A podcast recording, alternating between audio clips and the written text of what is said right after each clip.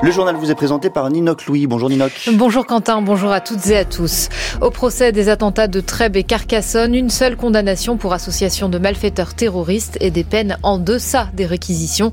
On fait le point dans un instant. Le salon de l'agriculture s'ouvre dans une heure, une 60e édition sous tension est déjà en partie ratée pour Emmanuel Macron. Et puis deux ans jour pour jour après le début de la guerre, les jeunes Ukrainiens réfugiés s'accrochent à distance au programme scolaire de Kiev.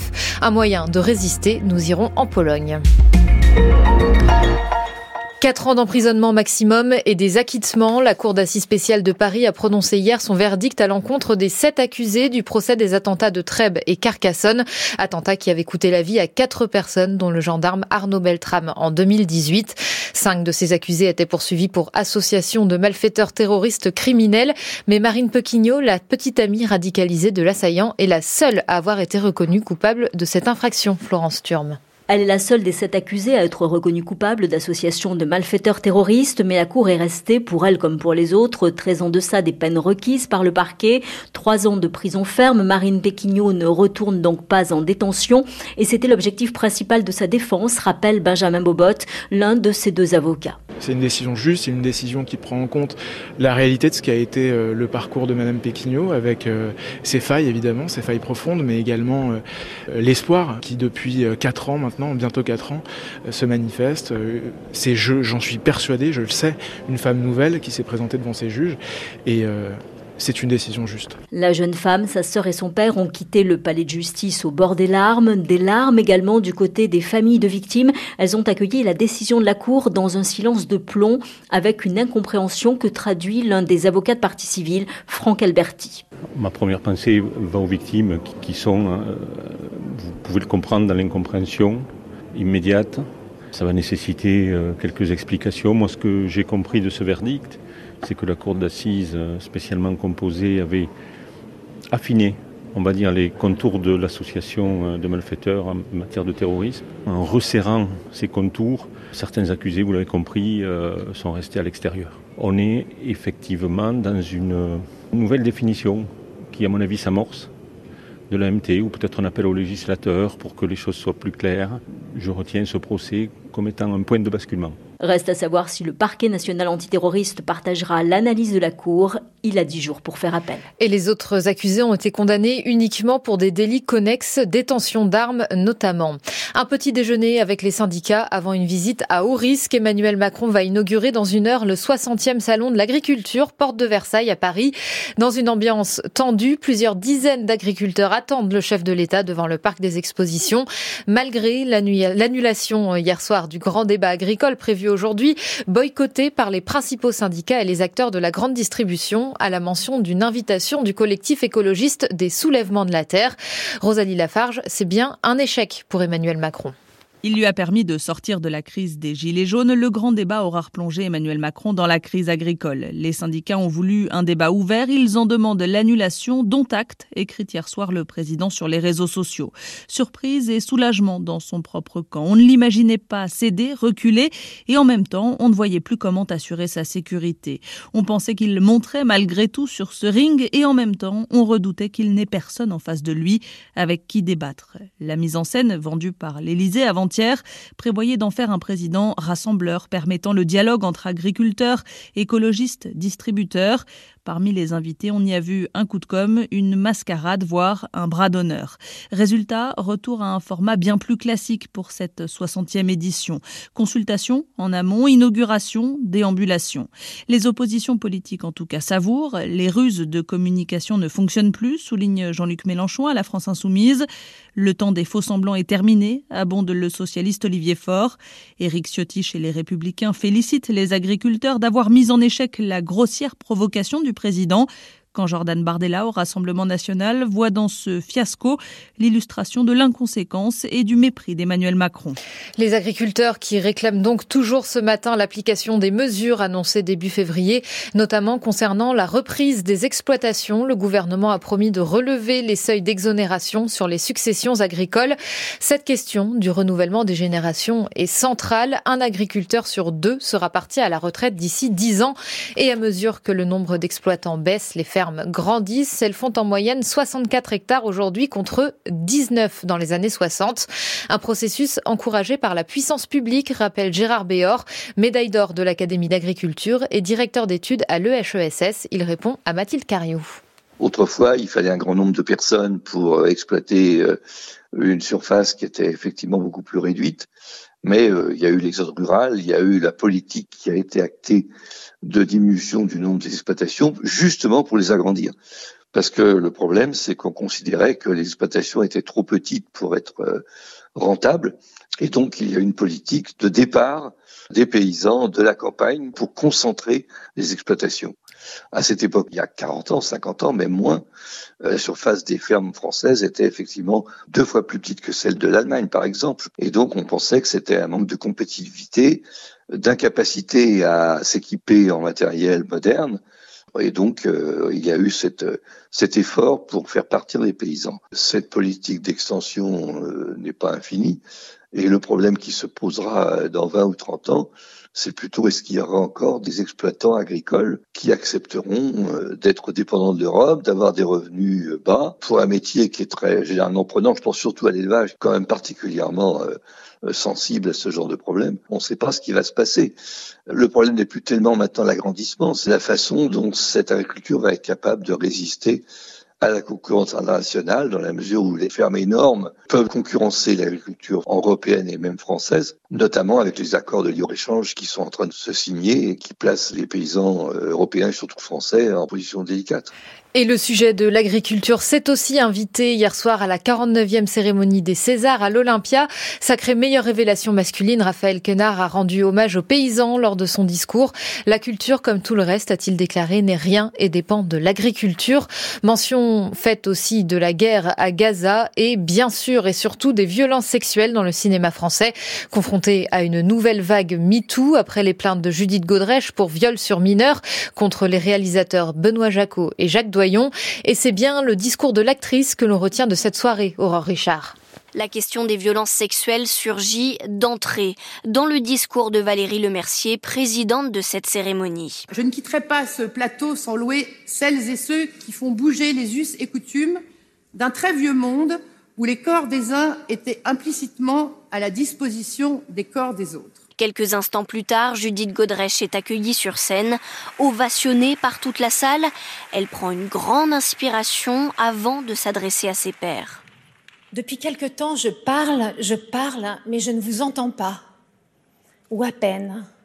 Où êtes-vous? Que dites-vous? Un chuchotement, un demi-mot. Ça serait déjà ça, dit le petit chaperon rouge. Nous sommes sur le devant de la scène, à l'aube d'un jour nouveau. Nous pouvons décider que des hommes accusés de viol ne, puissent pas faire la pluie et le beau temps dans le cinéma. Ça, ça donne le ton, comme on dit. L'Assemblée se lève, notamment la ministre de la Culture, Rachida Dati, qui un peu plus tôt avait dénoncé un aveuglement collectif dans le cinéma français au sujet des violences sexuelles. Le septième art qui répond sur scène à Judith Godrèche. Bérénice Bejo la remercie d'avoir parlé. La réalisatrice Audrey Diwan salue son courage. Et nous, quand la parole se libère, on a une responsabilité. Il ne faut pas qu'on juge, il faut écouter. Il ne s'agit pas de se battre, mais de réfléchir pour que le pire n'advienne plus, parce qu'au fond, on est tous d'accord, non? Personne ne soutient les violences sexistes et sexuelles dans cette salle. La grande gagnante de cette soirée, Justine Trier, a également dédié son César du meilleur film à toutes les femmes, dont celles qu'on a blessées. Le film Anatomie d'une chute auréolé de six Césars, Le règne animal repart avec cinq récompenses. Et ce soir, c'est au tour de la Berlinale de décerner son 74e ours d'or. France Culture, il est 8h09, la suite du journal Ninoc Louis, un mort et trois blessés graves cette nuit à Odessa, dans le sud de l'Ukraine. Oui, dans une attaque de drones russes, deux ans jour pour jour après le début de la guerre, c'était le 24 février 2022. Depuis, 8 millions d'Ukrainiens ont fui leur pays, en majorité vers l'Allemagne et la Pologne, où 300 000 enfants vivent aujourd'hui. Mais plus de la moitié de ces jeunes Ukrainiens n'est pas scolarisé dans un établissement polonais classique. Beaucoup préfèrent se tourner vers des systèmes d'éducation parallèles cours en visioconférence ou classe en ukrainien, avec cet espoir rentrer rapidement dans leur pays. Le reportage sur place d'Adrien Sarlat. Au dernier étage de ce centre commercial à Varsovie, une école un peu spéciale a ouvert ses portes il y a deux ans. Sur le tableau, vous pouvez voir les récits de différents historiens sur la conquête de Kiev par les Mongols. Ce chapitre ne figure pas dans les manuels d'histoire polonaise. Ici, on suit scrupuleusement les programmes dictés par Kiev, et le tout en ukrainien, une façon de préserver la nation selon cette enseignante. On apprend à nos enfants, du CP à la terminale, comment s'est construite cette identité ukrainienne depuis ses origines. On poursuit le programme scolaire ukrainien pour éviter une rupture dans le cursus des élèves. Après un an passé à l'école polonaise, ce retour aux sources est un soulagement pour Margarita, élève en classe de première. On apprenait la littérature polonaise et on avait des pavés à étudier. C'était vraiment difficile à comprendre et à lire. Alors qu'en ukrainien, tout me paraît plus simple puisque c'est ma langue. Mais ce genre d'établissement reste très rare en Pologne. À Navita dans le centre du pays, et après un an passé à l'école polonaise, sa mère Anastasia l'a réinscrite à son école de Kharkiv en Ukraine. Depuis septembre, elle suit les cours en visioconférence depuis sa chambre. C'était difficile pour Anna de s'intégrer au système scolaire polo à Nice, surtout à cause de la barrière de la langue. Une solution qui se veut temporaire. Comme la majorité de ses camarades, sa fille n'attend qu'une chose, retrouver les bancs de sa classe dans une Ukraine en paix. Et en comparaison, moins de 18 000 élèves ukrainiens sont actuellement scolarisés en France, en baisse par rapport aux deux premières années de guerre. L'Ukraine a la peine sur le front. Kiev réclame des armes et des munitions face à l'avancée de l'armée russe dans l'Est. Le soutien de la France à l'Ukraine ne faiblira pas, a rassuré hier Emmanuel Macron.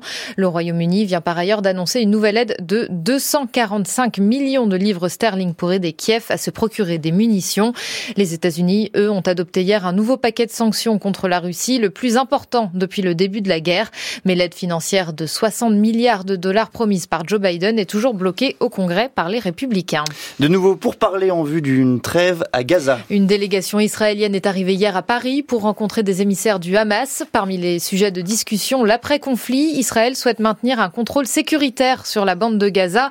Hors de question pour le mouvement islamiste palestinien et pour les États-Unis, opposés à toute réoccupation israélienne de Gaza. Le secrétaire d'État américain Anthony Blinken l'a rappelé hier. La bande de Gaza, à nouveau bombardée cette nuit, au moins 100 personnes ont été tuées, 29 514 au total depuis le mois d'octobre, selon le dernier bilan euh, du Hamas. Une nappe de pétrole de 29 km repérée dans le golfe d'Aden. Elle s'échappe d'un cargo touché dimanche par deux tirs de missiles des rebelles outils, selon les États-Unis, qui alertent sur le risque de catastrophe écologique. L'équipage a été évacué à Djibouti, mais le navire prend l'eau. Il pourrait être remorqué cette semaine, selon son opérateur. Aux États-Unis, les républicains de Caroline du Sud votent aujourd'hui pour choisir leur candidat à l'élection présidentielle. Nikki Haley dispose d'une forte base électorale dans cet État dont elle a été gouverneure. Pas sûr que ça suffise à faire de l'ombre à Donald Trump, toujours archi favori dans les sondages. De l'autre côté de l'océan, au Sénégal, l'élection présidentielle est toujours aussi incertaine, reportée il y a trois semaines par le président Macky Sall et toujours pas reprogrammée. À la place, le chef de l'État sénégalais a invité tous les acteurs politiques et la société civile à un dialogue. Ce sera lundi et mardi. Pas de quoi sortir de la crise politique profonde dans laquelle le Sénégal est plongé. Les explications de Théa Olivier à Dakar. 16 des 19 candidats validés par le Conseil constitutionnel font front commun. Ils ne répondront pas à l'appel au dialogue du président Macky Sall. Amadouba, le mandataire du candidat de l'opposition Bassirou Diomaye Faye, actuellement en prison, a dénoncé un dialogue trop élargi qui ouvre ses portes aux candidats recalés qui risquent de demander une reprise du processus électoral à zéro. Si dialogue doit y avoir, il ne peut concerner que les candidats retenus et pour un seul ordre du jour, à savoir fixer la date de la prochaine présidentielle. Le Parti démocratique sénégalais, dont le candidat Karim Ouad a été exclu de la course à la présidence, va aller au dialogue, mais la société civile rejette les rencontres prévues lundi et mardi prochain. Eliman Khan, membre de la plateforme Ars Élection, qui signifie protéger notre élection au Wolof, s'en remet au Conseil constitutionnel pour trouver une porte de sortie à cette crise. Nous avons décidé d'envoyer un courrier au Conseil constitutionnel pour euh, demander euh, de prendre ses responsabilités et de fixer la date de l'élection parce que tout simplement le président de la République et les autorités qui dépendent de lui n'ont aucune intention d'organiser cette élection dans les meilleurs délais. Des actions sont prévues tout le week-end pour demander la tenue de l'élection présidentielle avant le 2 avril qui marque la fin du mandat du président Macky Sall. Les explications de Théa Olivier à Dakar. Et puis un mot de météo, le temps aujourd'hui couvert dans la moitié ouest. Il va se lever cet après-midi dans l'est. Il fera 11 degrés sous la pluie à Brest, 9 à Limoges et jusqu'à 13 degrés sous le soleil à Perpignan. Et il est